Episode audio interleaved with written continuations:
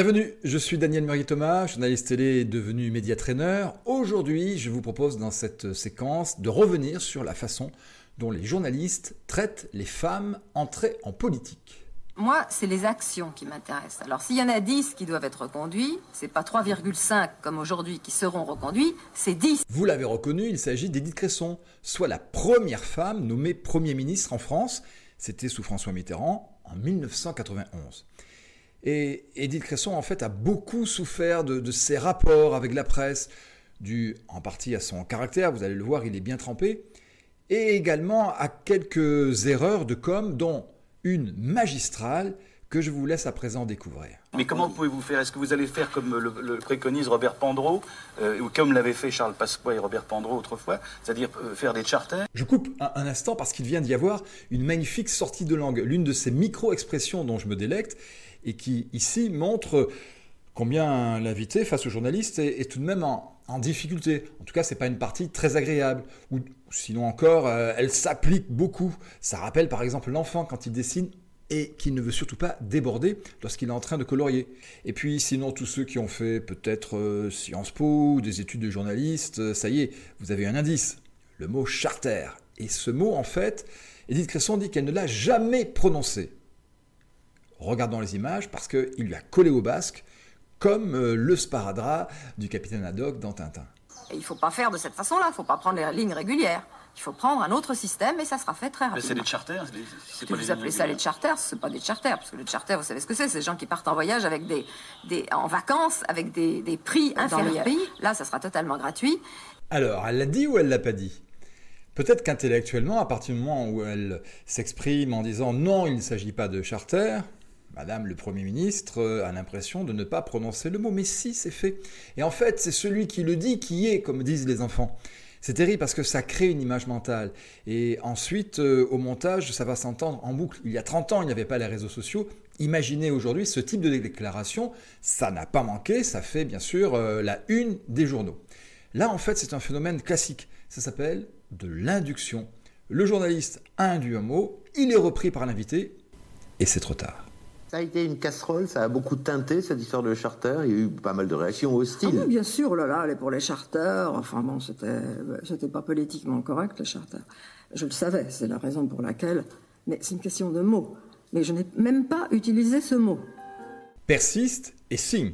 À ce stade, ou bien c'est du déni, ou c'est une réelle incompréhension du, fonctionnement des, médias. Alors j'en profite pour rendre à César ce qui est à César, à savoir que nous venons d'entendre un extrait d'un documentaire qui est en ligne sur la chaîne YouTube de LCP, la chaîne parlementaire. C'est une collection qui s'appelle Si la France savait, les coulisses et les secrets de Matignon. Elle a été proposée par Patrice Duhamel et Georges-Marc Benamou. C'est lui que vous venez d'entendre euh, poser la question. Changement total d'univers, nous sommes euh, à présent euh, en 2023 avec une toute autre euh, femme politique et une toute autre relation aux médias, quoique. Cet automne, le ministère de l'Intérieur a même décidé d'évaluer la dangerosité des menaces qu'elle reçoit. Parmi les pièces du dossier, on voit la porte de sa maison vandalisée à coups d'autocollants à l'effigie d'Éric Zemmour, Là aussi, j'ai voulu faire un, arrêt avant d'aller plus loin, un arrêt sur image ou sur son.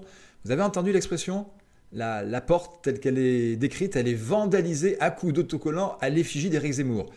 Euh, là, c'est hmm, un bémol, comme dirait Léa Salamé, mais, à l'attention de, la rédaction. Hein. Euh, faut pas quicher. Le mot quiche est à la mode depuis euh, le sacre du roi Charles en Grande-Bretagne. Bon, j'en reviens à la deuxième femme politique sur euh, laquelle je me penche euh, aujourd'hui dans cette séquence du Midi Trainer. Il s'agit de Sandrine Rousseau. Alors, complément d'enquête a choisi de l'inviter en plateau et en amont de faire un reportage. Et c'est là où la presse se titre, du moins valeurs actuelles, Je suis très en colère, Sandrine Rousseau n'a pas apprécié son portrait dans Complément d'enquête. Mais en amont, le, scoop, euh, il est dû à Rémi Jacob sur Europe 1. C'est lui qui a recueilli euh, le coup de gueule de Sandrine Rousseau, pas content du tout qu'on en soit venu à demander à son père euh, comment s'était déroulée son enfance et son adolescence. Pour comprendre comment sont nées ses convictions féministes, il faut remonter aux origines, en Charente-Maritime. Chez le père de Sandrine Rousseau, qu'elle a autorisé à nous recevoir. Ah là, elle n'est pas vieille. hein. Mais là, j'étais trop fier d'avoir une fille. Mon premier enfant, elle a une tronche, hein, là, quand même. hein. Oh oui, elle a une tronche, euh, Sandrine Rousseau. Certains disent même qu'elle a une grosse tête. Alors, ici, pourquoi j'en parle dans cette séquence du media trainer C'est parce que c'est une pratique extrêmement courante que d'aller chercher la boîte à photos, d'en faire des bantites. C'est toujours la séquence euh, émotion d'un reportage, que ce soit sur la 1 ou sur la 2, le week-end, euh, zappé, à 13h ou dans l'après-midi, vous reconnaîtrez ces situations. Sandrine Rousseau l'ignore-t-elle? Ignore-t-elle que depuis la BFMisation de l'information, on ne va pas s'intéresser uniquement à ce que vous faites, mais également à ce que vous êtes Mise en scène de l'information oblige. D'ailleurs, Sandrine Rousseau est par définition ce que j'appelle une communique actrice, c'est-à-dire euh, une femme, ici une femme politique qui va vieillir, qui va blanchir, mais depuis qu'elle est rentrée dans l'arène médiatique en 2016, souvenez-vous, elle avait été victime d'agression sexuelle d'un de ses camarades, Denis Baupin, au sein du parti écolo. Depuis cette date, elle était appréciée par les rédactions qui ont aimé goûter son sens de, la formule. Euh, complément d'enquête, il y revient largement, que ce soit lorsque dans cette émission, euh, elle dit que, bah, puisque les hommes parfois il faut qu'ils aient des couilles, eh bien, elle, elle dit qu'il faut avoir des ovaires. Ou encore une fameuse euh, déclaration, moi je suis avec, je vis avec un homme déconstruit. Revenons à cette situation. Donc, euh, Sandrine Rousseau euh, n'est pas contente, euh, alors que c'est la règle de base du, du reportage. Ignorance, comme peut-être Édith Cresson qui n'était pas au fait compte tenu de sa culture, de son âge, de ses responsabilités, ou mauvaise foi. Parent, inspecteur des impôts, engagé à gauche, elle reçoit l'éducation classique des petites filles des années 70. Grandit avec un frère et deux cousins. Est-ce que vous avez l'impression qu'elle a pu se sentir traitée différemment parce qu'elle était une fille? Alors, euh, c'est possible. Mais je n'en ai jamais eu conscience. Euh, Elle va peut-être m'entendre dire quelque chose qui lui plaît pas, mais non. On a tout fait pour que justement ça ne soit pas le cas, mais peut-être qu'on n'a pas très bien fait. N'empêche que elle nous l'a pas fait ressentir au moment où elle l'a vécu, si elle l'a vécu. Oui, il y a matière à se poser la question de, de la mauvaise foi potentielle de Sandrine Rousseau. Après tout, de nombreux hommes politiques euh, en témoignent, alors pourquoi pas une femme? Tout à l'heure, j'ai parlé de communicatrice, j'ai dit qu'elle allait vieillir. Elle va vieillir, blanchir, mais, et c'est ce qui fait d'ailleurs euh, sa force, rester la même. Rester la même dans son personnage public, à l'image par exemple euh, d'une Simone Veil.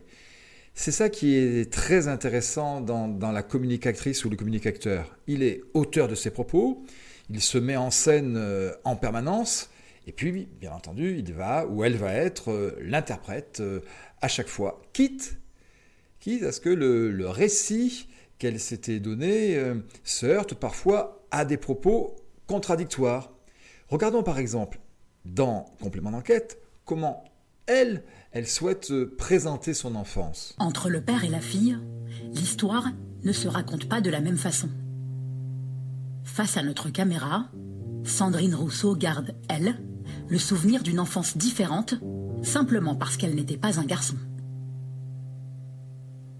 Je subissais des injonctions qui étaient spécifiquement euh, sur moi. Par exemple, je n'avais pas le droit de courir. Par exemple, je n'avais, ou du moins quand je courais, ma grand-mère me disait non, ne cours pas, c'est pas féminin. J'avais pas le droit de dire de gros mots alors que mon frère et mes cousins avaient le droit de le faire.